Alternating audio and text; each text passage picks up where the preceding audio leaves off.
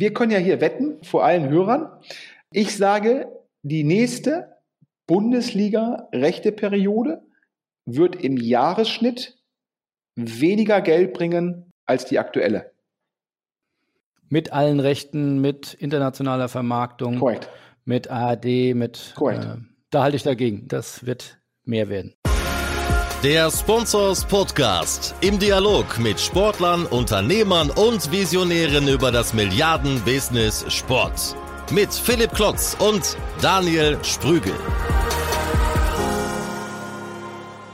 Hallo und herzlich willkommen zum Sponsors Podcast. Heute zu einer Spezialausgabe zum Thema Fußball Bundesliga. Es geht ja am Wochenende los. Die Freude ist groß und ja, es gibt viele Dinge zu besprechen. Auf mich ist Sven Schmidt, äh, ein guter Freund des Hauses, äh, zukommen, äh, schon auf diversen Podien bei uns gewesen, bekannt äh, als Podcaster, als Unternehmer, als Venture Capitalist, vor allem aus dem OMR. Netzwerk, aber auch äh, aus der Startup-Branche.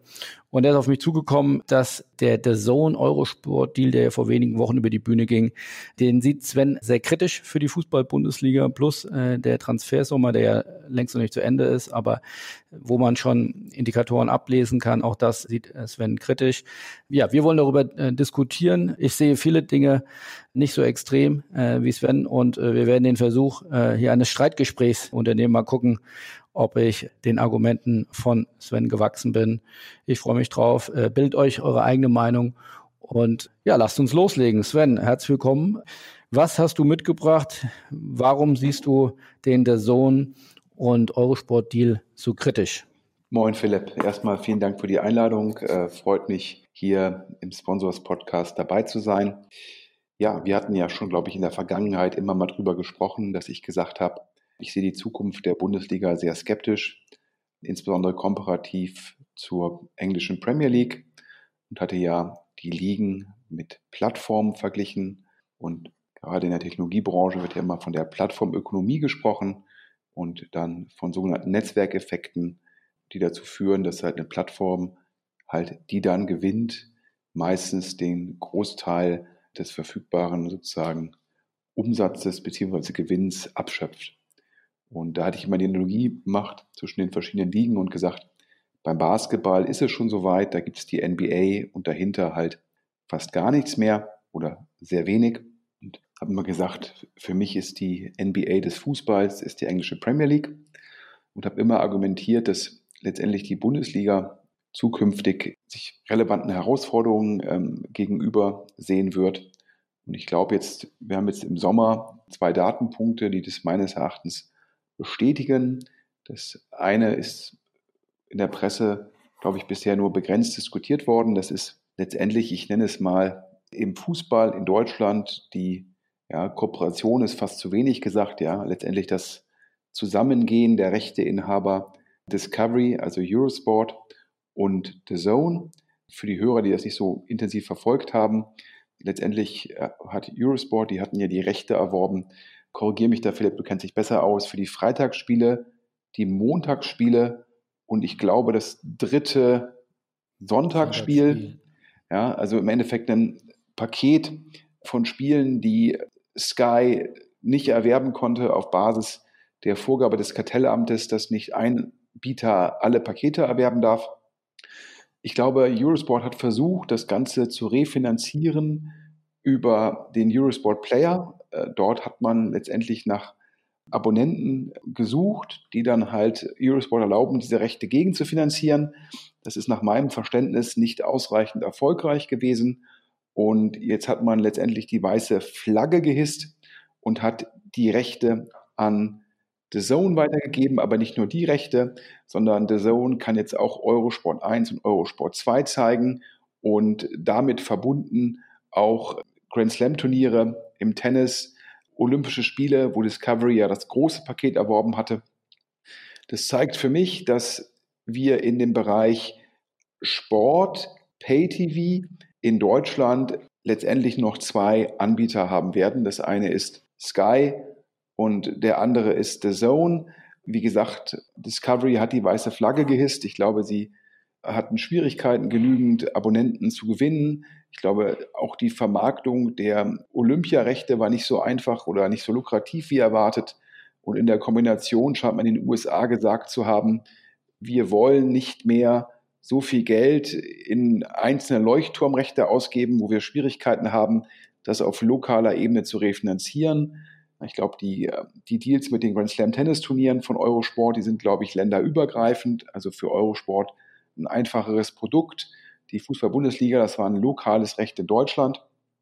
Und warum sehe ich das so negativ für die Bundesliga?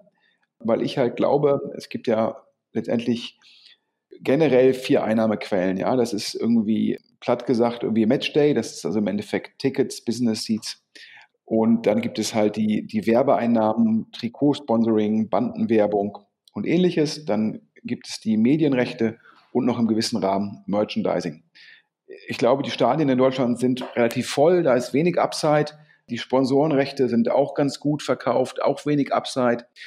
Und ich glaube, es war immer die Hoffnung von der DFL über die Fernsehrechte noch mehr zu erlösen in der Zukunft. Die Fernsehrechte unterteilen sich in die nationalen Rechte und dann halt die Auslandsrechte.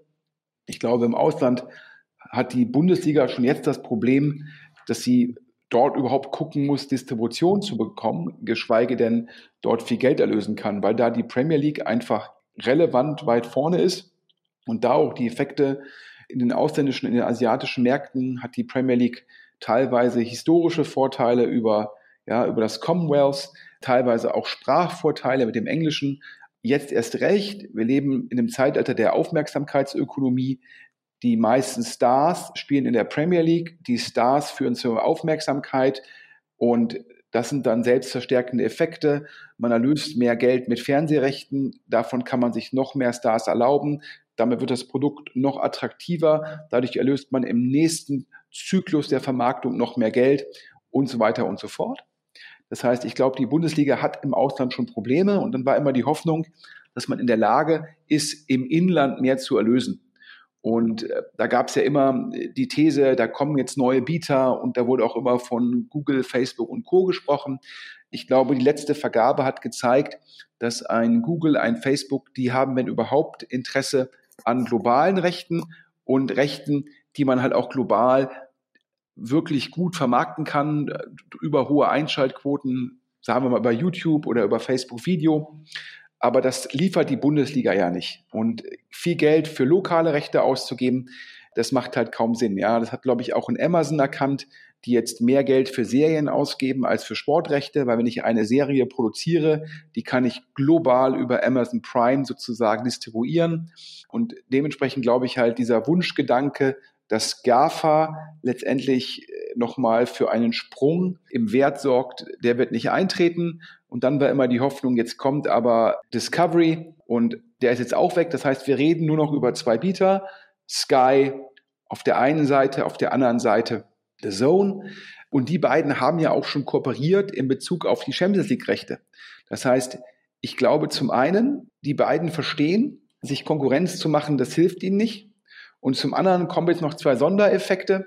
Das eine ist es, Sky ist ja verkauft worden und gehört jetzt Comcast und Comcast hat festgestellt, dass ja Serien viel mehr geguckt werden und dass man, wenn man einmal eine Serie produziert hat, kann man die ähm, Sky UK, Sky Deutschland, Sky Italien, man kann die Serie global ausstrahlen, auch über die Comcast Distributionskanäle in den USA.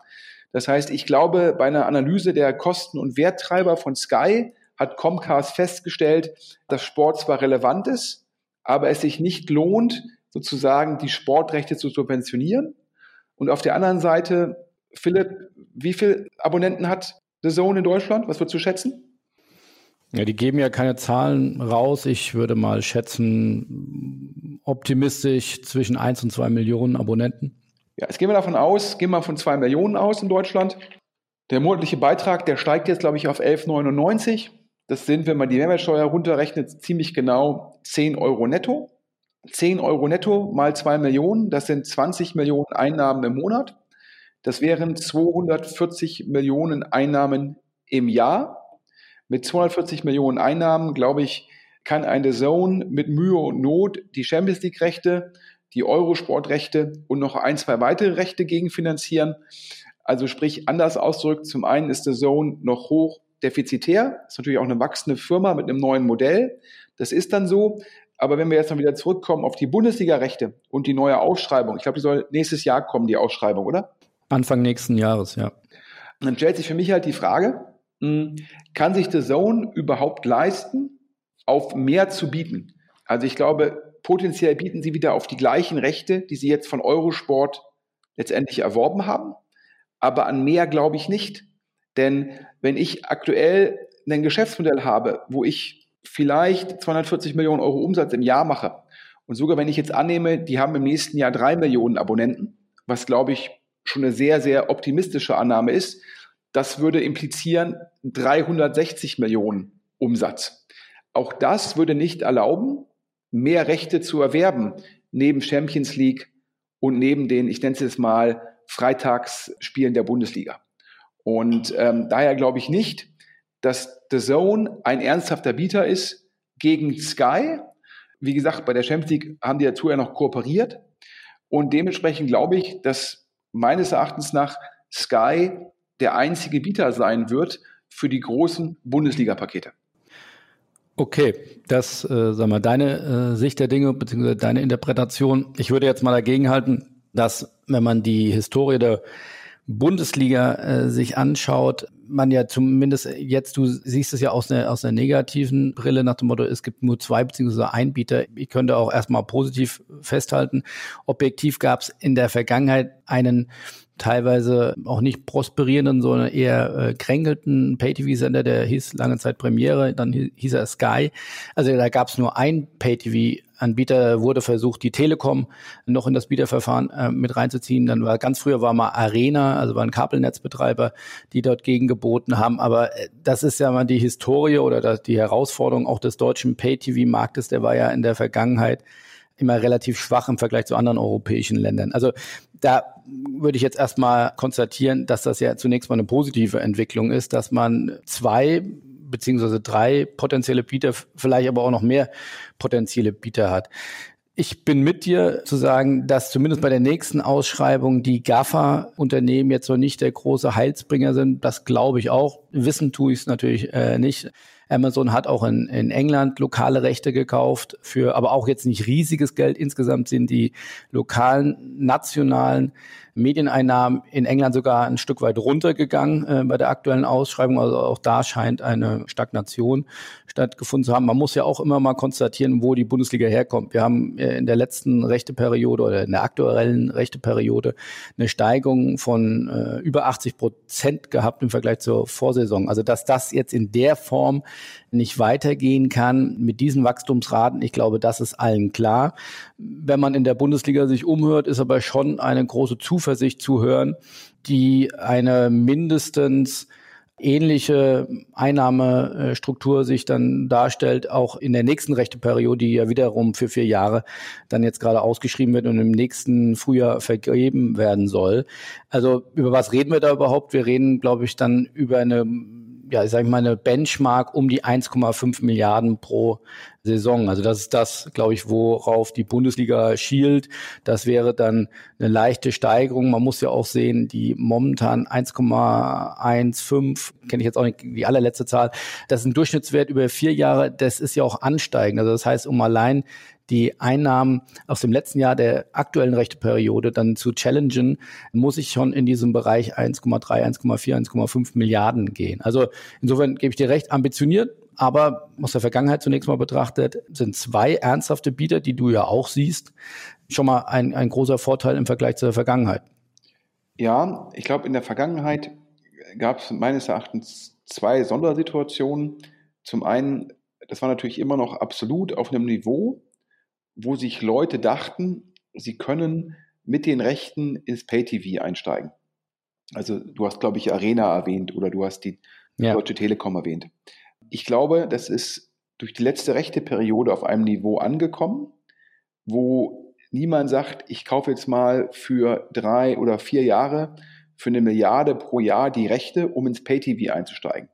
Weil auf einmal ist man bei einem Volumen von drei bis vier Milliarden, was man siehe The Zone, nicht so einfach refinanzieren kann. Also dementsprechend glaube ich, die Hürde ist so groß, dass ich da niemanden sehe, der da jetzt sagt, da biete ich jetzt. Das ist irgendwie Punkt eins. Und Punkt zwei, ich glaube halt, dass The Zone überhaupt kein Budget hat, jetzt in dem Bereich um eine Milliarde letztendlich zu bieten pro Jahr. Und ich glaube. Ja gut, aber eine Milliarde bräuchte ich ja auch, um alle Rechte zu bekommen. Also da hätte ich ja dann ja. auch Exklusivität. Ja, ähm, ja, jein, jein, du hast ja schon gesagt, das letzte Jahr in der aktuellen Rechteperiode, das ist ja im Endeffekt ein progressiver Deal. Das ist ja schon höher. Und worüber reden wir denn hier? Wir reden nach Hören sagen ja irgendwie, dass Discovery, glaube ich, einen hohen zweistelligen Millionenbetrag gezahlt hat, dass ARD mhm. und ZDF einen niedrigen dreistelligen bezahlt hat. Ja, mhm. und dann reden wir eigentlich, der ganze Rest wird ja dann primär von Sky getragen. So. Ähm, klar, es gibt noch so ein paar sozusagen Radiorechte und Co., aber die sind keine Werttreiber. Das heißt, in dem neuen Deal muss es ja einen Bieter geben, der da potenziell eine Milliarde auf den Tisch legt. Und das kann meines Erachtens der Zone nicht sein. Die haben das Kapital dafür gar nicht. Man kann sich anschauen, deren Fundraising. Und es ist ja auch einfach mal so in Deutschland so, dass es ja sogar für Sky, die ja letztendlich schon, die haben die Marke, die haben die Plattform, die haben die Kundenbeziehungen. Sogar die haben Schwierigkeiten aktuell, das gegen zu finanzieren. Also sprich, wenn man bedenkt, sagen wir mal, die geben eine Milliarde aus, da würden ja sogar noch, wenn man es ganz hart rechnet, noch die ganzen Produktionskosten draufkommen, aber wir gehen mal von einer Milliarde aus, das sind dann irgendwie pro Monat 83 Millionen ungefähr. Und wenn man jetzt davon ausgeht, dass man netto vielleicht 20 Euro erlösen kann, aus der Perspektive von Sky, dann braucht Sky ja schon überhaupt 4 Millionen Abonnenten, die ein Bundesliga-Paket für 20 Euro netto im Monat abonnieren, damit man in Summe überhaupt nur die reinen Rechte refinanziert bekommt. Also dementsprechend glaube ich halt, der einzige, also wir haben ja da einfach mal die Sondersituation, dass in England statt, glaube ich, da reden wir über 10 Millionen Abonnenten, statt, glaube ich, eher 4. Und wir reden darüber, dass der Abonnent dort viel preisbereiter ist als der deutsche Abonnent. Und ja, wir reden sogar in England über, ich habe hab gerade nochmal geguckt in der Vorbereitung, die haben, hat Sky UK hat 23 Millionen Abonnenten. Ja, ich glaube, ich glaub, der, der Premier League-Teil hat dann ein bisschen weniger. Aber das stimmt, ja. ähm, ich, ich meine irgendwas von 10 Millionen, wenn ich es richtig im Kopf habe. Aber wie auch immer, ja. Und ich glaube, da hat ja Sky oder wie früher hieß es ja Premiere ja Jahrzehnte versucht, das in Deutschland zu steigern, sowohl die Abonnentenzahl wie auch diesen APU. Also APU, was zahlt ein Kunde pro Monat im Schnitt. Und mhm. das ist ja beides nie gelungen, trotz diverser Versuche. Und da, da bleibe ich halt skeptisch, ob das im deutschen Markt sich in der nächsten Rechteperiode grundlegend ändern kann. Und wenn ich mir das da angucke, sage ich halt aus Sky-Perspektive oder aus Comcast-Perspektive, den Sky gehört, dann muss ich zum Schluss lieber gucken, dass ich global Content produziere, der mir dann auch gehört, den ich global ausstrahlen kann um meine Skaleneffekte zu nutzen. Und daher glaube ich, im besten Falle hält die DFL die Einnahmen stabil. Im besten Falle. Ich persönlich würde fast wetten, dass die Einnahmen fallen, wenn nicht noch irgendwo äh, ein Bieter kommt, mit dem keiner gerechnet hat. Aber da würde mir aktuell niemand einfallen. Denn klar, Amazon hat, glaube ich, einen Spieltag gekauft der Premier League in England. Die haben, glaube ich, auch die US Open-Rechte mal gekauft in England im Tennis. Also immer so singuläre Rechte, um es mal auszutesten. Ja, aber das heißt, Amazon guckt halt ganz genau, was zahle ich für Rechte, wie viel Amazon Prime-Abonnenten bringt mir das und ein Amazon Prime-Abonnent, wie oft bestellt er bei mir und was ist das für ein Kundenwert. Das heißt, das rechnet Amazon immer sehr genau durch und die werden auf die Bundesliga nicht mal eben sagen, wir budgetieren da mal zwei Milliarden für irgendwie vier Jahre, um das mal zu testen. Das heißt, wenn überhaupt, kaufen die kleine Rechte, um zu gucken, was die halt im Endeffekt für einen wirtschaftlichen Erfolg bringen. Und wenn man sich das in Summe anguckt, also ich glaube, das ist, äh, wird sehr, sehr schwierig. Ich glaube, Auslandsrechte, du hast ja gerade gesagt, und zwar korrekt. In England sehen wir ja jetzt auch, dass die Inlandsrechte nicht weiter gestiegen sind. Ja, das waren ja zwei Sondersituationen. Zum einen irgendwie British Telecom, die irgendwie äh, so einen, so einen Bundle verkaufen wollten. Ich glaube, Festnetz, Handy, Internet und irgendwie noch Pay-TV und dafür halt gegen Sky um diese Rechte geboten haben. Dieser Wettkampf ist jetzt ein bisschen vorbei und so ist jetzt das nationale Rechteeinkommen der Premier League tatsächlich ein bisschen gefallen. Aber die Premier League, und das ist das Entscheidende, die löst in manchen Ländern schon die heimischen Ligen ab. Also in Skandinavien zahlen die Fernsehanstalten für die Premier League schon mehr Geld als für die einheimischen Ligen. Und auch in Frankreich sind die Premier League-Rechte schon in der Zwischenzeit sehr, sehr teuer. Was heißt das umgekehrt? Das muss ich mir mal vorstellen. In Deutschland, ich glaube, gehen die Premier League-Rechte jetzt ja wieder zu ähm, Sky. Sky. Nach Hören sagen, du bist der Experte. Was? 20, 25 Millionen pro Jahr? Richtig, ja. Und wir haben ja gerade über die Bundesliga-Rechte gesprochen in Deutschland, über eine Milliarde.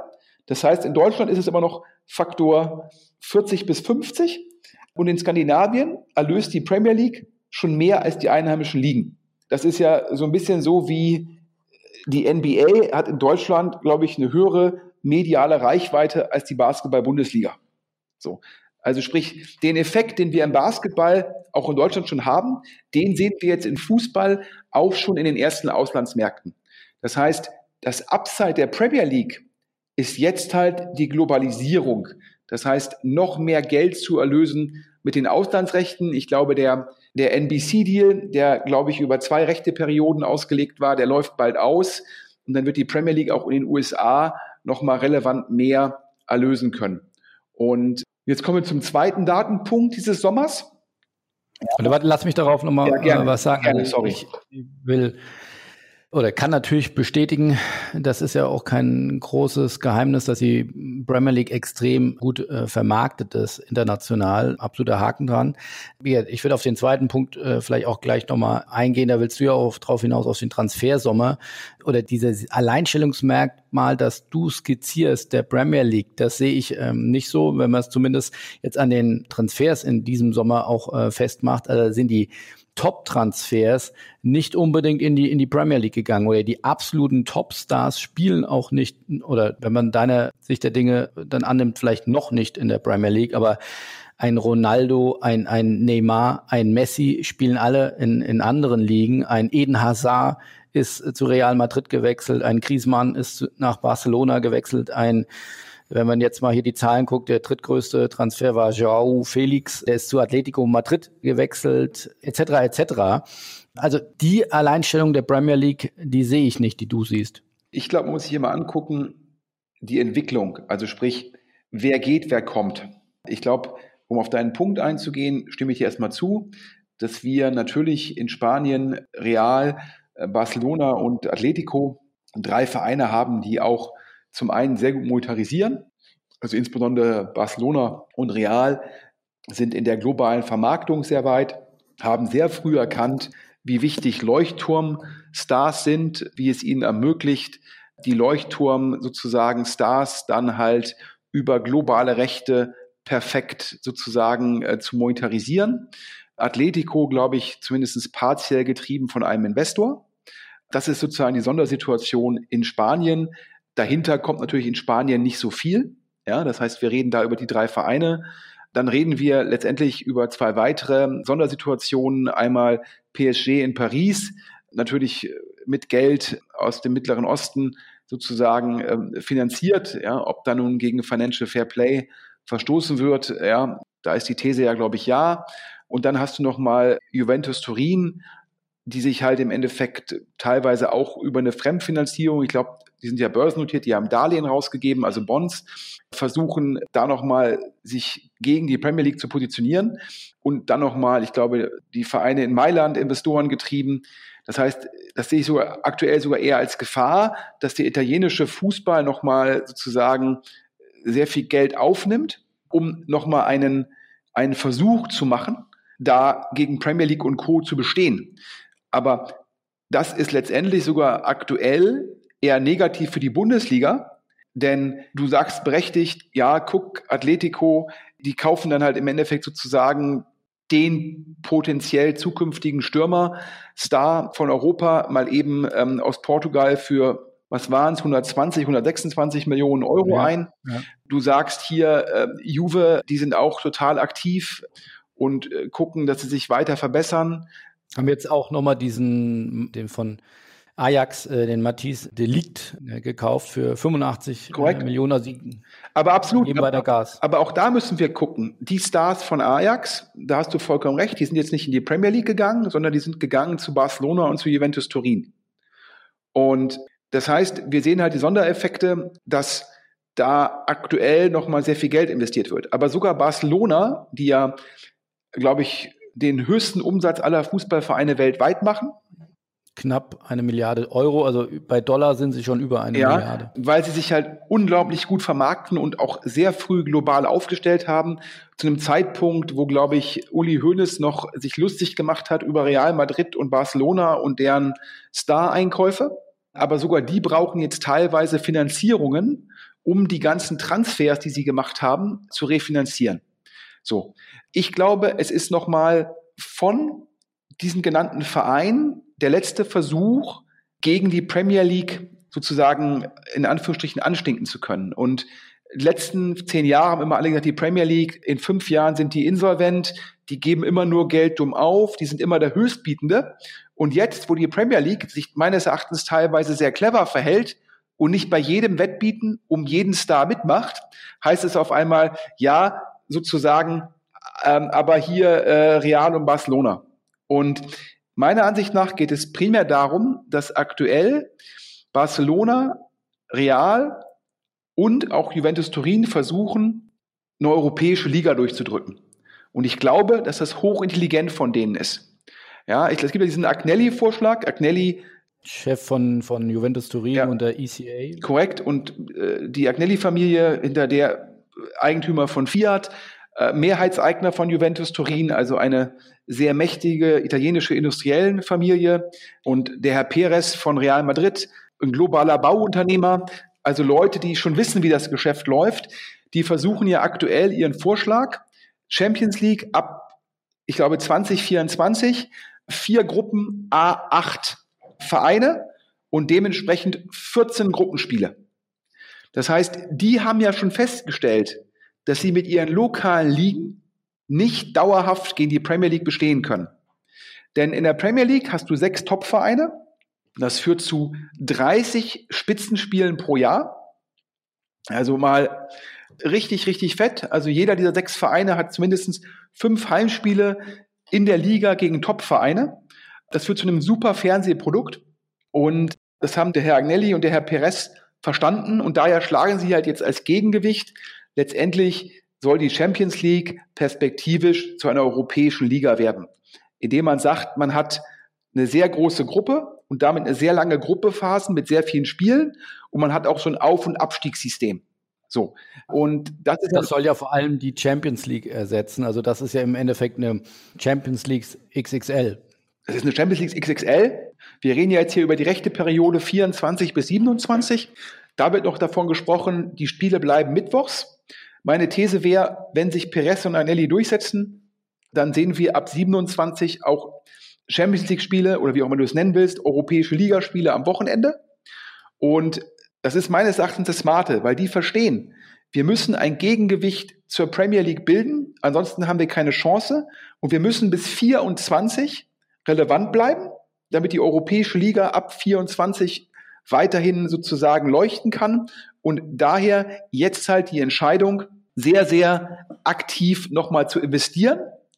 Aber das ist halt für die Bundesliga, ist das aktuell, alle Effekte sind da letztendlich negativ. Ja? Und ich glaube auch persönlich, der Herr Watzke und der Herr Rummenigge, sehr intelligente Leute, denen ist das intern durchaus bewusst. Und zum Schluss werden sie sich nicht gegen Real Madrid und Juventus Turin stellen, weil es ihr ureigenstes Interesse ist. Denn dauerhaft wird man als Dortmund und Bayern in einer Liga, wo es ansonsten keine Leuchtturmvereine gibt, nicht überleben können. Und da kommen wir jetzt zu meinem Punkt. Welcher Topstar ist denn dieses Jahr von einer externen Liga in die Bundesliga gewechselt? Da fällt mir außer Hernandez, der von Atletico zu Bayern gewechselt ist, niemand ein. Aber wen hat die Bundesliga verloren? Jovic, Haller, Ribery und Robben sozusagen in, in Rente, James zurück zu Real Madrid, Pulisic zu Chelsea. Also wenn ich mir angucke, wen gewinnt man, wen verliert man, was ist sozusagen der Nettoausfluss aus der Liga. Der ist das Problem. Ja, die Dortmunder haben sicherlich Herr Zorg, Herr Watzke sehr gute Transfers getätigt, aber die kaufen halt klug in der Bundesliga ein. Und äh, dementsprechend glaube ich halt, das Produkt wird da komparativ schwächer in der Phase, wo die Italiener, die Spanier investieren, die Premier League erst recht. Und da droht die Bundesliga nicht nur, dass sie meines Erachtens ein Problem mit der Vermarktung haben wird, der nationalen TV-Rechte. Sie wird auch ein Problem haben, auf der europäischen Bühne dauerhaft den Platz drei vor Italien halten zu können. Ja, das ist natürlich ein Blick sehr weit in die Zukunft. Mit dem Nettoabfluss von Stars hast du sicherlich recht, dass äh, Bundesliga-Vermarkter sich wünschen würden, dass mehr Stars in der Bundesliga spielen, ist auch, glaube ich, unstrittig. Ob das direkt Auswirkungen auf sportlichen Erfolg hat, finde ich, da A ist das nicht mein, mein Feld, B, äh, finde ich, zeigt die Erfahrung, siehe Ajax Amsterdam, aber siehe auch Borussia Dortmund in, in vielen Saisons äh, oder auch gerade, du hast jetzt eben über aktuelle Transfers gesprochen, aber es gibt ja auch gewisse Spieler wie Herrn Sancho oder also die, wo sagt, das ist eine kompetitive oder eine wettbewerbsfähige Mannschaft ähm, Dortmund, die dort jetzt in die Champions League Saison gehen. Aber das wäre mir jetzt ein bisschen zu sehr äh, spekulativ. Da lass uns doch lieber die Spiele abwarten. Ich würde noch mal gerne auf ein, zwei Punkte von dir eingehen. Zurück kommen auf den, auf den deutschen Markt und auf die nächste Rechteausschreibung. Würde mich interessieren, wie du das siehst. Also Du hast angeführt, dass Sky mehr auf Serien setzt, die sie weltweit ausrollen können. Findest du das wirklich einen klugen Schachzug in einem Markt, der so kompetitiv ist? Also den finde ich deutlich kompetitiver als äh, den Sportmarkt, äh, gegen ein Netflix anzustinken, gegen ein Amazon Prime. Apple hat gesagt, sie wollen in den Markt rein, äh, Disney will in den Markt rein. Das ist doch viel kompetitiver, als sich um die Bundesliga-Rechte zu bemühen. Insofern könnte es ein Plädoyer sein, die dürfen auf gar keinen Fall die Bundesliga-Rechte äh, verlieren und werden deswegen noch mehr investieren. Also ich glaube, das sind ja zwei Fragen. Äh, wird Sky die Bundesliga-Rechte verlieren? Nein. Werden sie dafür mehr zahlen? Nein, weil es halt keine anderen Bieter gibt. Darauf gehe ich gleich nochmal ein. Anders ausgedrückt, ähm, per se stimme ich dir zu, dass äh, bei dem richtigen Preis die Bundesliga-Rechte für Sky profitabel sein können. Nur der richtige Preis ist das Problem für die Bundesliga. Ähm, Punkt zwei, ähm, deine Logik, der würde ich äh, generell zustimmen, hätte jetzt Comcast nur Sky. Aber ähm, Comcast hat ja letztendlich in den USA, ja, äh, da sind die ja vertikal integriert. Das heißt, Comcast verfügt über eine relevante Distribution in den USA, in England, in Deutschland, Italien. In England hat man 23 Millionen Subscriber, wie du das gerade richtig gesagt hast. Damit ist man ja in Deutschland, Italien und England, glaube ich, bei weit über 30. Und das erlaubt dir halt Serien schon relativ gut gegen zu finanzieren, insbesondere wenn man pro Subscriber so viel erlöst. Daher glaube ich, da wird man im Wettkampf mit Amazon, mit Netflix gut bestehen können. Und daher glaube ich, dass das die richtige Entscheidung von Comcast ist. Jetzt würde ich nochmal dagegen halten, und zwar das Thema äh, der Zone. Du sagst, es gibt keinen wirklichen Wettbewerb. Ich finde, man kann äh, die aktuellen Rechteerwerb von äh, Eurosport auch anders bewerten. Man könnte auch sagen, The Zone hat jetzt abermals bewiesen oder neuerlich bewiesen, dass sie wirklich bereit sind, auch substanzielles Geld zu investieren. Das heißt, ich glaube, es kam für alle Beteiligten oder für viele Beteiligte im Markt überraschend, dass sie wirklich in, es wird ja kolportiert, dass Eurosport 70 Millionen äh, gezahlt hat für dieses rechte Paket. Das wird ja jetzt in einer ähnlichen Größenordnung sein, was der Zone an Eurosport zahlt. Also, dass sie weiter so aggressiv investieren, ist für mich, finde ich, ein Zeichen, dass sie mehr denn je bereit sind äh, zu investieren. Und ich finde, oder ich glaube, dass wir reden ja jetzt über einen rechte Zyklus von weiteren vier Jahren bis, glaube ich, zur Saison, ich hoffe, ich sage jetzt nichts Falsches, 2024, 2025, also ein sehr weiter Zeithorizont. Du hast selbst gesagt, The Zone ist ein Startup, noch defizitär, aber äh, wollen natürlich auch eine Wachstumsgeschichte erzählen. Also wenn oder wann, wenn nicht jetzt, müssen die investieren, um ihre Success Story weiterzuerzählen. Also auf die nächste Ausschreibung in vier, fünf Jahren zu warten, kann es ja nicht sein. Also ich glaube, das ist wirklich ein crucial point für die. Haben bewiesen, sie wollen investieren, sie sind in der Lage, sind bereit. Und ich glaube, das ist ein ganz wichtiger Zeitpunkt für die, zu sagen, wir wollen jetzt noch mehr Marktanteil in Deutschland. Per se, glaube ich, sind wir uns über die Ziele von der Zone einig. Sie brauchen auch noch ein paar Leuchtturmrechte, wo sie die Premier League verloren haben. Ich war total überrascht. Ich persönlich hätte als The Zone 50 Millionen plus gezahlt für die Premier League. Meine These ist es, dass Sky gesagt hat, äh, der Premier League, wir zahlen in England Milliarden. Wir brauchen die Premier League auch in Deutschland. Das wäre meine Hypothese. Habe ich natürlich keine, keine Ansatzpunkte, um das jetzt irgendwie zu beweisen. Daher per se hast du recht. The Zone braucht solche Rechte. Ich glaube, der Bundesliga-Deal mit Eurosport war auch getrieben durch den Verlust der Premier League. Da brauchte man im Endeffekt ein hochwertiges Substitut. Und äh, klar, man braucht Wachstum. Man wird gucken, dass man den monatlichen Preis dann auch nochmal anpasst. Es gab ja auch mal die Hypothese, dass man potenziell auch additive Pakete macht bei The Zone, also analog zu Sky, wo es ja auch die Champions League und die Bundesliga in zwei Paketen gibt, um halt so den monatlichen Umsatz pro Abonnent zu erhöhen. Dennoch glaube ich halt, dass die Problematik ja immer ist, wenn ich jetzt die Bundesliga-Rechte tatsächlich, sagen wir, ich zahle 500 Millionen im Jahr und habe das über vier Jahre, dann muss ich zwei Milliarden gegenfinanzieren, abgesehen von den Produktionskosten, die noch dazukommen.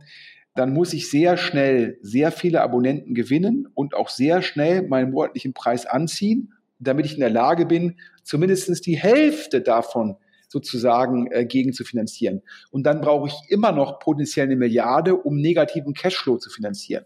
Und wenn ich mir angucke, wie viel Geld der Zone aufnimmt, da passt für mich die Mathematik nicht. Und ich glaube, bei The Zone, ja, da sind schon letztendlich sehr intelligente Leute unterwegs, die da schon genau berechnen können. Was bringt ihnen ein Recht? Was kostet sie ein Recht? Wie verhalten sich die Kosten zu dem erwarteten Nutzen?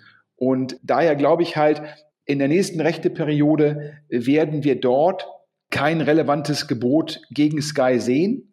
Dazu kommt es noch, dass ich persönlich glaube, durch den Champions League Deal sind sich äh, The Zone und Sky näher gekommen, als es für die DFL gut ist. These von dir, ich glaube, um da auch wieder dagegen zu halten, dass es so ein Königsrecht, dass ich mich da auf Absprachen verlassen würde. Also das ist ein dünnes Eis. Ich würde das als Geschäftsführer nicht verantworten wollen. Das, äh, das, ich habe nur gesagt, also wir können ja hier wetten vor allen Hörern. Ich sage, die nächste Bundesliga-Rechteperiode wird im Jahresschnitt weniger Geld bringen als die aktuelle. Mit allen Rechten, mit internationaler Vermarktung, Korrekt. mit ARD, mit. Korrekt. Äh, da halte ich dagegen. Das wird mehr Korrekt. werden. Also du sagst, es wird im Schnitt mehr werden. Ich sage, es wird im Schnitt weniger, weil ich glaube, dass die nationalen Themen werden die potenziellen Steigerungen in Randrechten und in der internationalen Vermarktung überkompensieren. Also ich würde sagen, wenn du gewinnst, dann äh, zahle ich ein nettes Abendessen in Düsseldorf. Wenn ich gewinne, zahlst du ein nettes Abendessen in Hamburg. Das können wir so machen. Hervorragend. Wissen wir nächsten Frühjahr mehr. Ich will noch einen letzten Punkt setzen, bevor äh, wir zu einer ja, exklusiven und schönen Nachricht kommen, wo du ja wieder deine durchaus kritischen Gedanken ja doch dann sagen kannst, dass du doch sehr an die Bundesliga glaubst oder vor allem an die zweite Bundesliga, aber dazu gleich mehr. Ein letzter Punkt, den ich immer ganz interessant finde in der Überlegung auch auf unser Gespräch. Also wer sagt oder deine Hochrechnung besagt ja auch aktuell The Zone zwei Millionen Abonnenten, zu dem, dem Nettoumsatz in der nächsten Saison vielleicht drei Millionen. Wer sagt, dass man sich in diesen Sphären allein bewegen muss, wo jetzt Sky ist, zu einem deutlich höheren Abopreis auch äh, natürlich. Die haben ja um die 5, plus, also 5,2, 5,3 Millionen Abonnenten. Meine These, The Zone ist mit seinem Produkt, das deutlich weniger Hürden mit sich bringt, also kein 24-Monate-Vertrag, kein Decoder sich schicken lassen, ist auf jedem Smartphone ein Klick entfernt zu einem deutlich äh, geringeren Preis. Äh, warum liegt da die Grenze bei 5 Millionen Abonnenten? Sie könnten auch 10 bis 15 Millionen Abonnenten über mittelfristigen Zeitraum vielleicht auch akquirieren. Also wir haben, wenn man hier die Zahlen nochmal guckt, es gibt in Deutschland über 30 Millionen, 33 Millionen Fußballfans, wo 29,5 Millionen sagen, sie haben eine starke Bindung zu einem Lieblingsverein. Also das Potenzial, Bundesliga sehen zu wollen, ich glaube, da sind wir uns einig, das wollen viele. Die Frage ist, wie viel sind die Menschen bereit, die Fans bereit dafür zu zahlen in einem sich wandelnden Medienumfeld, wo, glaube ich, eine jüngere Zielgruppe immer mehr bereit ist, auch für Content zu zahlen, ob das jetzt bei Gaming ist oder In-Game-Purchase bis Medienkonsum der, von Netflix bis Co. Also ich glaube, es ist deutlich mehr verankert in der Gesellschaft, auch für Content zu zahlen. Also ich sage, meine These, die können deutlich mehr als drei, vier, fünf Millionen Abonnenten bekommen, wenn sie diese Rechte schießen würden für die nächsten äh, dann können die ja über den nächsten Zeitraum von vier, fünf Jahren planen. Da können die auch zweistellige Millionen Abonnentenzahlen erreichen. Für mich gibt es da letztendlich ein, zwei Gegenargumente. Also zum einen, ich finde das, was The Zone in den letzten zwei Jahren an Inhalten geboten hat, zu dem damaligen Preis von 9,99 monatlich kündbar, fand ich schon ein sehr, sehr gutes Angebot. Insbesondere, äh, du hast es ja gesagt, relativ geringe Hürde zum Abschluss. Und ich fand auch die Medienpräsenz von der Zone, also das könnt, könnt ihr natürlich als Sponsor noch ein bisschen besser beurteilen als ich, The Zone halt auch relativ präsent. Also sprich, ich habe die sehr stark wahrgenommen und dementsprechend sind die in Anführungsstrichen, du hast ja gesagt, ein bis zwei Millionen Abonnenten aktuell. Dann haben wir gesagt, lass mal von zwei Millionen ausgehen. Und das lässt mich halt so ein bisschen dran zweifeln, wie einfach man dort auf 10 Millionen plus kommt. Denn letzte Saison hatten sie ja teilweise auch exklusive Champions League Rechte. Sie hatten die Premier League Rechte. Sie hatten letztendlich auch äh, Fußball aus dem Ausland, Classico und Co. Das fand ich schon äh, für mich überraschend, wie schwer es dann doch ist, in Deutschland so eine Abonnentenzahl höher zu skalieren. Also ist im Endeffekt mein Gegenargument gegenüber deiner Argumentationskette, dass ich nicht glaube, dass die Bundesliga alleine den Unterschied macht zwischen zwei und zwölf Millionen Abonnenten. Und das wird sicherlich dann die Kernfrage sein und sicherlich auch aktuell wahrscheinlich eine Glaubensfrage. Ist das Produkt der Bundesliga im lokalen deutschen Markt immer noch so stark, dass das Recht zu so einem Kicker führen kann, dass man statt zwei Millionen Abonnenten auf einmal zwölf hat? Und da habe ich eine andere Perspektive, was natürlich auch daran liegt. Wir hatten ja darüber gesprochen, Premier League, wo spielen die Stars? Und vielleicht ist auch meine Perspektive einfach äh, zu subjektiv und vielleicht auch in meinem eigenen äh, Sehverhalten zu sehr angepasst, indem ich halt primär Champions League und Premier League gucke. Und dann äh, habe hab natürlich die Gefahr, dass man so einen Tunnelblick hat. Ich finde deine These halt auch schon sehr mutig, dass du sagst, dass dann nur dank der Bundesliga-Rechte das funktionieren wird. Dann wäre mein Gegenargument, dass auch ein Eurosport hätte dann ja schon mit den Freitags-Live-Spielen mehr Abonnenten für den Eurosport-Player finden müssen. Wo wir ja auch nicht eine veröffentlichte Zahl kennen, wie viele das sind, aber es muss ja defizitär gewesen sein, sonst hätten sie das nicht abgestoßen, da gebe ich dir recht. Wie gesagt, ich habe nicht gesagt, dass es alleinig von den Bundesliga-Rechten, ich habe gesagt, dass der Zone, wir haben ja vorhin über die Umsatzmöglichkeiten von der Zone gesprochen, da glaube ich, liegt die Grenze nicht bei fünf Millionen, das kann auch je nach Rechteerwerb, je nach Produkt, je nach Medienkonsumverhalten können das auch mehr werden, wenn man sieht, Netflix hat heute schon in Deutschland fünf Millionen Abonnenten. Die haben jetzt auch nicht die Killer-Serie, die haben ganz, ganz viele Serien, hatten House of Cards, aber trotzdem fünf Millionen, also die Bereitschaft, glaube ich, der Menschen ist da, Subscriptions äh, zum gewissen Preis-Leistungs-Verhältnis ähm, einzugehen, wenn das Produkt auch eine gewisse Annehmlichkeit hat. Und da finde ich, ist der Zone in einer anderen Sphäre oder mit einem anderen Ansatz unterwegs wie Sky. Und deswegen glaube ich, ist es da einfacher, Abonnenten zu gewinnen, aber logischerweise auch einfacher zu verlieren, weil man kann ja monatlich kündigen. Also insofern. Warten wir es ab. Mein Gegenargument ist, wenn ich jetzt hier in, ähm, das ist glaube ich ein ganz guter Übergang, in äh, meiner Firma gucke, wer da letztendlich Netflix abonniert hat, unglaublich viele Mitarbeiter, Netflix horizontaler Ansatz. Serien guckt letztendlich jeder. Serien kann man auch zeitunabhängig gucken. Das heißt, die, da muss ich jetzt nicht mich um 20.15 Uhr vor dem Fernseher versammeln. Und äh, damit glaube ich halt, dass der horizontale Ansatz, dass der halt einfach zu einem größeren adressierbaren Markt führt, der sich dann natürlich auch in äh, mehr Abonnenten und damit eine größere Reichweite übersetzen lässt. Aber schauen wir mal, wir haben gewettet. Ich glaube, der Übergang, du hast es ja gerade schon angedeutet, obwohl ich jetzt ja hier in Anführungsstrichen leidenschaftlich gegen die erste Bundesliga argumentiert habe, im Sinne von, das Produkt wird nicht besser und die Zukunft komparativ zur Premier League ist sozusagen sehr herausfordernd. haben wir uns, das können wir exklusiv verkunden mit meiner aktuellen Firma maschinensucher.de. Das ist für die Hörer, die das nicht kennen, das ist der führende Marktplatz für Gebrauchtmaschinen. Also im Endeffekt das, was ein ImmoScout 24 für Immobilien ist, das, was ein mobile.de für gebrauchte PKWs ist, ist maschinensucher.de für gebrauchte Maschinen. Und wir haben uns entschieden, im großen Umfang Bandensponsor in der zweiten Fußball-Bundesliga zu werden. Kannst du mal das ein bisschen noch ausführen? Bei welchen Clubs, in welcher Dimension? Ja, wir haben mit unseren beiden Marken, wir haben Anfang des Jahres von der Scout-Gruppe, Scout-Gruppe ist der Eigentümer von Autoscout24 und ImmoScout24, da haben wir auch noch äh, TruckScout24 von denen erworben. TruckScout24, ein führender Marktplatz für gebrauchte Nutzfahrzeuge. Mit unseren beiden Marken Maschinensucher und TruckScout haben wir jetzt erstmal im ersten Schritt mit sechs Vereinen Bandenwerbung kontrahiert. Wir würden sagen, ja, mit Ausnahme vom VfB Stuttgart, mit den führenden sechs Vereinen in der zweiten Liga, HSV, Hannover 96, FC Nürnberg, offensichtlich große Stadien, große Vereine, Traditionsvereine.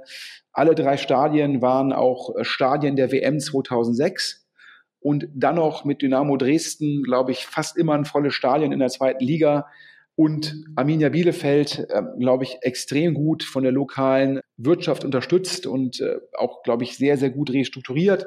Und dann auch äh, sicherlich auch aus lokalen Gründen Maschinensucher sitzt in Essen und wir haben viele Mitarbeiter, die aus Bochum kommen. Und der sechste Verein ist der VfL Bochum.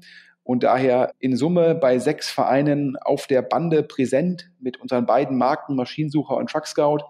Und das Ganze haben wir abgewickelt über Lagardère, die nach meinem Verständnis, äh, glaube ich, HSV, Hannover, Nürnberg und Dresden, glaube ich, auch ja. exklusiv vermarkten. Und das heißt, kannst du da nochmal äh, ins rechte Portfolio gehen? Also das heißt, ihr kommt auf die Bande, ihr seid, erwerbt Tickets oder kannst du das nochmal äh, ausführen? Wie sieht das Paket, das Paket aus? ist natürlich erstmal primär getrieben durch die Bandenpräsenz.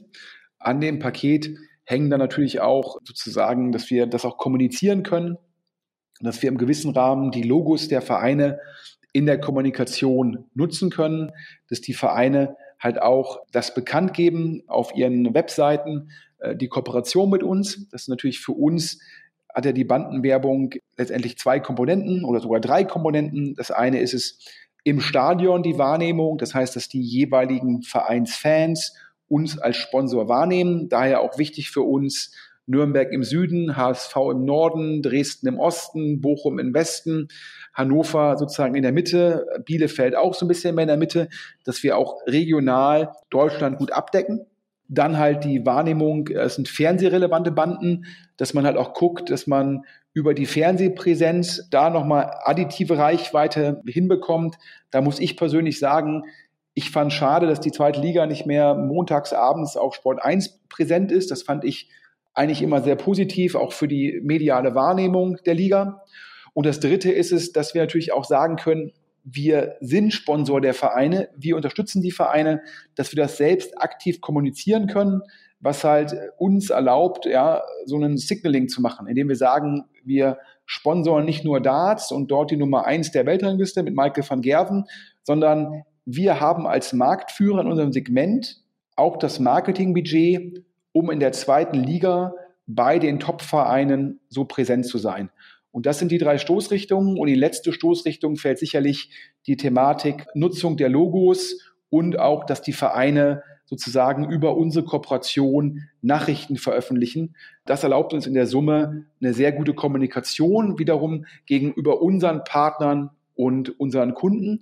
Denn das Feedback, nachdem wir Darts gemacht haben, das war schon, warum macht ihr keinen Fußball? So.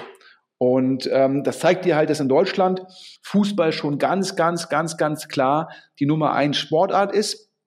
deshalb haben wir uns halt entschieden zu sagen, wir werden hier präsent. Und es ist natürlich so ein bisschen spannend, dass ich ja eben die Zukunft der Bundesliga so kritisch dargestellt habe und jetzt sage, ich werde jetzt hier irgendwie äh, einer der größeren Bandensponsoren in der zweiten Liga. Und ich glaube halt, das ist diese Saison wahrscheinlich die beste zweite Liga aller Zeiten. Ja, du hast halt vier WM-Stadien, also Hamburg, Hannover, Nürnberg und Stuttgart.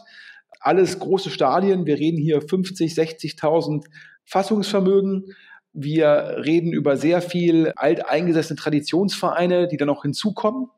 Klar, und dann natürlich auch solche Top-Marken wie FC St. Pauli, die da auch noch dabei sind. Das heißt, ich glaube, komparativ, die deutsche zweite Liga ist für mich wahrscheinlich neben der Championship in England die führende zweite Liga der Welt. Wesentlich stärker als die spanische zweite Liga, wesentlich stärker als die französische zweite Liga und auch nochmal relevant stärker als die italienische zweite Liga. Was natürlich dadurch getrieben ist, dass wir in Deutschland, das ist das größte Land der genannten europäischen Märkte mit 80 Millionen Einwohnern. Dadurch haben wir natürlich komparativ sehr viele Traditionsvereine und auch größere Stadien. Und jetzt kommt die Sondersituation hinzu, ist natürlich jetzt für die Fans der Vereine suboptimal, aber mit dem HSV, mit Stuttgart in der zweiten Liga oder auch mit Hannover in der zweiten Liga, ja, das hat man in keinem der anderen Märkte, dass man solche vier Großvereine hat, die da in der zweiten Liga spielen. Und das führt natürlich dazu, dass wir glauben, dass die Aufmerksamkeit auf die zweite Liga in der Saison besonders groß sein wird. Kannst du nochmal ausführen, du bist ja da immer mit einem sehr strategischen Ansatz äh, unterwegs, äh, warum du jetzt so stark und so vehement auf Sponsoring setzt. Man könnte ja sagen, ihr seid ein online getriebenes Unternehmen, digitaler Geschäftsansatz. Warum macht ihr nicht Online-Werbung? Das ist doch viel besser messbar. Warum setzt ihr so stark auf Sponsoring? Generell, wir haben zwei Stoßrichtungen. Ja. Das, das Butter- und Brotgeschäft ist das, was du gerade adressiert hast. Da ist der Anglizismus Online-Performance-Marketing, wo du halt Google-Suchmaschinen-Marketing, Google Display Marketing, Criteo, Retargeting, keine Ahnung, Content Marketing über Facebook oder auch die Nutzung von Bing, also des, der, des Microsoft sozusagen Suchproduktes. Das wird natürlich alles bespielt und das wird natürlich auch alles konkret durchgemessen. Was kostet ein Klick? Was bringt uns ein Klick? Kosten-Nutzen-Analysen. Das wird immer iterativ optimiert. Das ist das Butter- und Brotgeschäft. Aber wir haben halt festgestellt, dass es zumindest uns schwerfällt, über dieses Online-Performance-Marketing Marke aufzubauen. Ja, also zumindest die Kennziffern, die ich sehe, deuten darauf hin, dass die Kunden, die ich über Google gewinne, immer wieder über Google kommen. Das heißt, letztendlich bin ich dann in der Notsituation, dass ich für den Kunden immer wieder an Google Geld abgeben muss. Ich glaube, Warren Buffett hat mal früher äh, vor dem Internet äh, lokale Zeitungen verglichen mit so einer Bezahlschranke. Wenn man lokal Kunden erreichen wollte, musste man immer wieder sozusagen da an der Bezahlschranke vorbei. Und so sehe ich halt Google im digitalen Zeitalter. Diese Kombination aus Google und Facebook, die ist halt schon sehr mächtig. Wenn man E-Commerce macht, kommt noch Amazon hinzu. Und äh, wenn man noch App-Marketing macht, natürlich auch noch Apple. Und auf einmal äh, reden wir ja über diese Macht von GAFA. Und da versuchen wir entgegenzusteuern, indem wir halt sagen, wie können wir halt Marke aufbauen, wie können wir die Relevanz unserer Marke kommunizieren, wie können wir uns im Kopf der unserer Kunden verankern. Und da haben wir halt gesagt, da müssen wir die ganze Bandbreite der Möglichkeiten bespielen. Und eine davon ist halt für uns ganz klar Sponsoring. Und da ist immer die Stichrichtung zu sagen, wenn wir das machen, muss das auch relevant sein.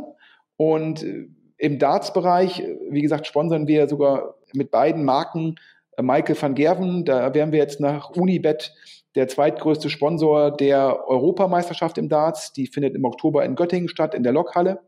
Und jetzt sagen wir auch, bevor wir mit einem Verein in der zweiten Liga anfangen, was man dann kaum wahrnimmt, versuchen wir halt so viele Vereine wie möglich in der zweiten Liga, sagen uns mit denen da kommerziell einig zu werden also wir verhandeln auch noch mit Infront, um noch Infront-Vereine aufnehmen zu können, um dann halt wirklich relevant präsent zu sein, dass wir halt sagen, das ist die beste zweite Liga aller Zeiten, weil wir natürlich auch immer mit einer Spitzenstellung verbunden sein wollen. Und ich halt glaube, dass die zweite Liga dieses Jahr halt besonders stark ist und es da für uns sehr viel Sinn macht, uns mit der zweiten Liga da zu verknüpfen. Aber neben diesem Sportsponsoring kommt natürlich auch sowas hinzu wie wir machen, geben ein Printmagazin raus, wir machen Postwurfsendungen, wir machen E-Mail-Marketing, wir haben im Rahmen der Darts-WM TV-Werbung gemacht. Das heißt, wir gucken halt wirklich, welche Kanäle können wir neben dem Online-Performance-Marketing bespielen, um wirklich zumindest es zu versuchen, unsere Marke stärker zu verankern. Und deshalb teilen wir unser Marketingbudget, ich sag mal platt gesprochen, 50-50 auf. Also 50 Prozent Online-Performance-Marketing und 50 Prozent die anderen Maßnahmen. Und wie hoch ist dein Marketingbudget? Geht es da schon in die Millionen? Ja, also geht das Marketingbudget in diesem Jahr ist, glaube ich, über beide Firmen äh, ja, sehr, sehr anständig über zwei Millionen Euro. Und dann kann man sich auch ausrechnen, wie viel davon halt auf die Bereiche TV-Werbung, Sportsponsoring, Printheft und Co. fließt. Wir gehen davon aus, dass wir im nächsten Jahr nochmal das Marketingbudget nochmal relevant steigern, insbesondere über beide Marken hinweg weil es halt letztendlich zum einen werden Google und Facebook, das kann man sich ja an den Quartalsberichten von denen ablesen, wenn die ihren Umsatz um 20, 25 Prozent steigern, dann kommt das ja von den Werbekunden, das heißt, es wird teurer.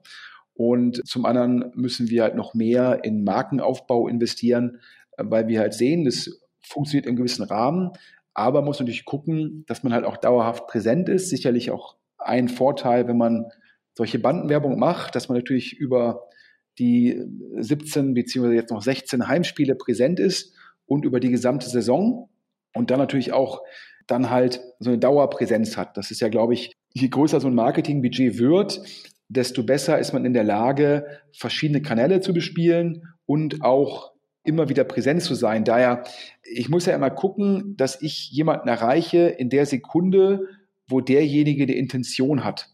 Ja, denn letztendlich kaufen Leute auf unseren Webseiten oder sie suchen. Wir sind letztendlich wie halt ein Immo-Scout. Wir vermitteln Leads an Händler, wie ein Immo-Scout Leads an Makler vermittelt.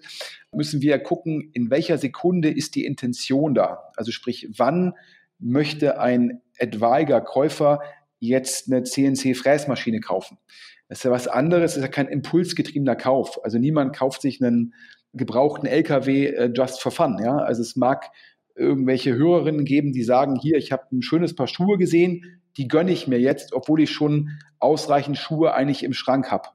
Aber niemand kauft sich einen gebrauchten LKW, weil er sagt, oh, finde ich jetzt die Farbe blau, finde ich jetzt schön.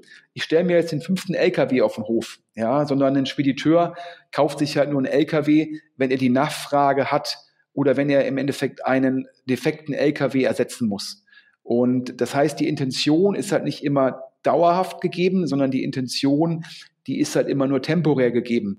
Und da gucken wir jetzt mal, ob wir mit einer dauerhaften Präsenz in den Zweitligastadien dann immer da sind, wenn sich so eine Intention bei einem etwaigen Käufer herausbildet.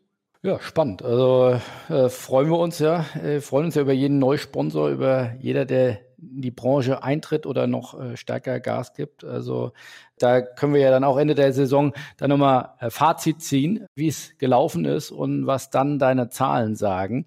Sag doch nochmal, Abschließend zwei, drei Worte zu deiner Firma. Wer jetzt Maschinensucher bisher noch nicht kannte, du bist ja auch investiert. Also ist ja auch mit deiner Firma. Das wirst du ja nicht tun, weil du da Schrumpfung verwaltest, sondern ihr investiert in, in Wachstum.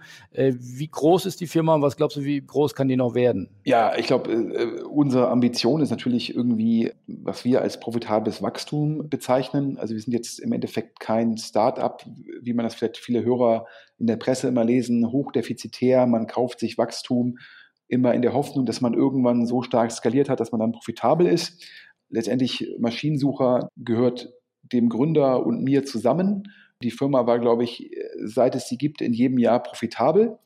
Mein grundsätzlicher Glaube, die Hörer kennen ja wahrscheinlich die Kleinanzeigenmärkte im Bereich Autos. Da gibt es Autoscout24 und mobile.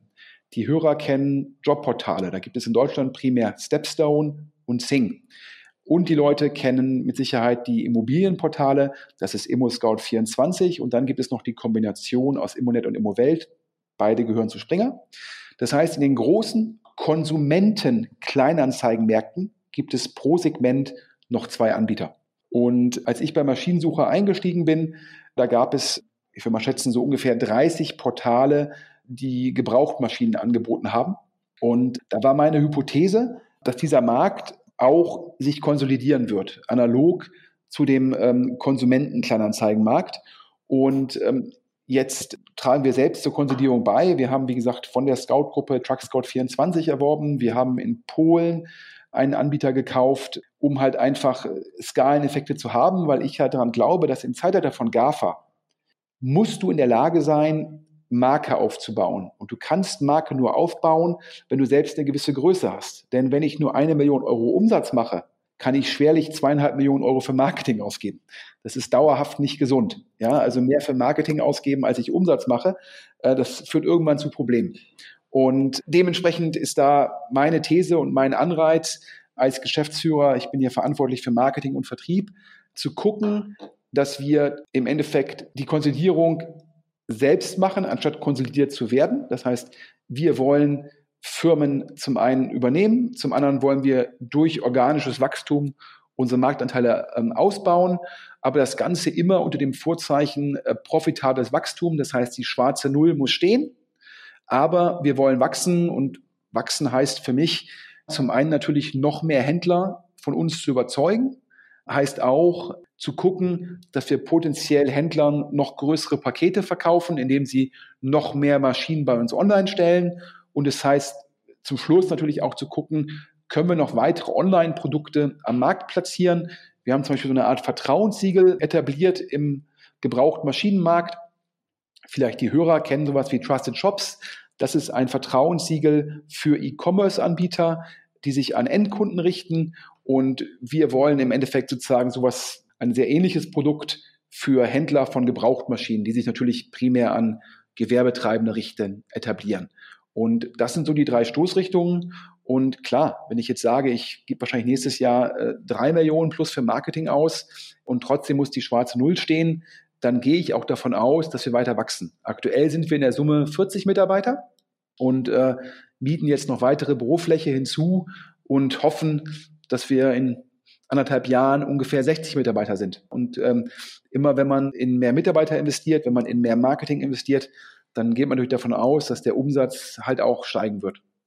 Schön. Dann dürften sich denn, sollen sich denn noch andere Anbieter, wenn ihr sagt, ihr wollt wachsen, ihr wollt mehr in Marketing investieren, sollen die sich, dürfen die sich bei euch melden? Seid ihr interessiert noch an weiteren Clubs, an weiteren Sportarten? Oder sagst du jetzt erstmal für die Saison, für das Jahr erstmal genug? Ja, ich glaube, jetzt werden wir erstmal das Jahr nochmal gucken, ob wir noch weitere Zweitligavereine von uns überzeugen können und uns mit denen kommerziell einig werden.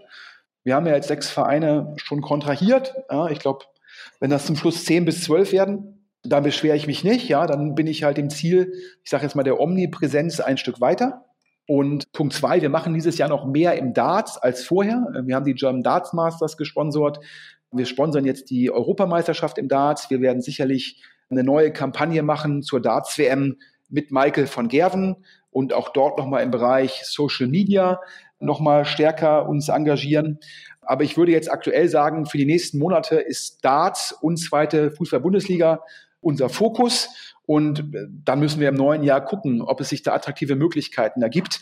Es muss natürlich zu unserer Zielgruppe passen. Ne? Es ist leider so, ich würde mir auch wünschen, dass es mehr Frauen im Handel von Gebrauchtmaschinen gibt.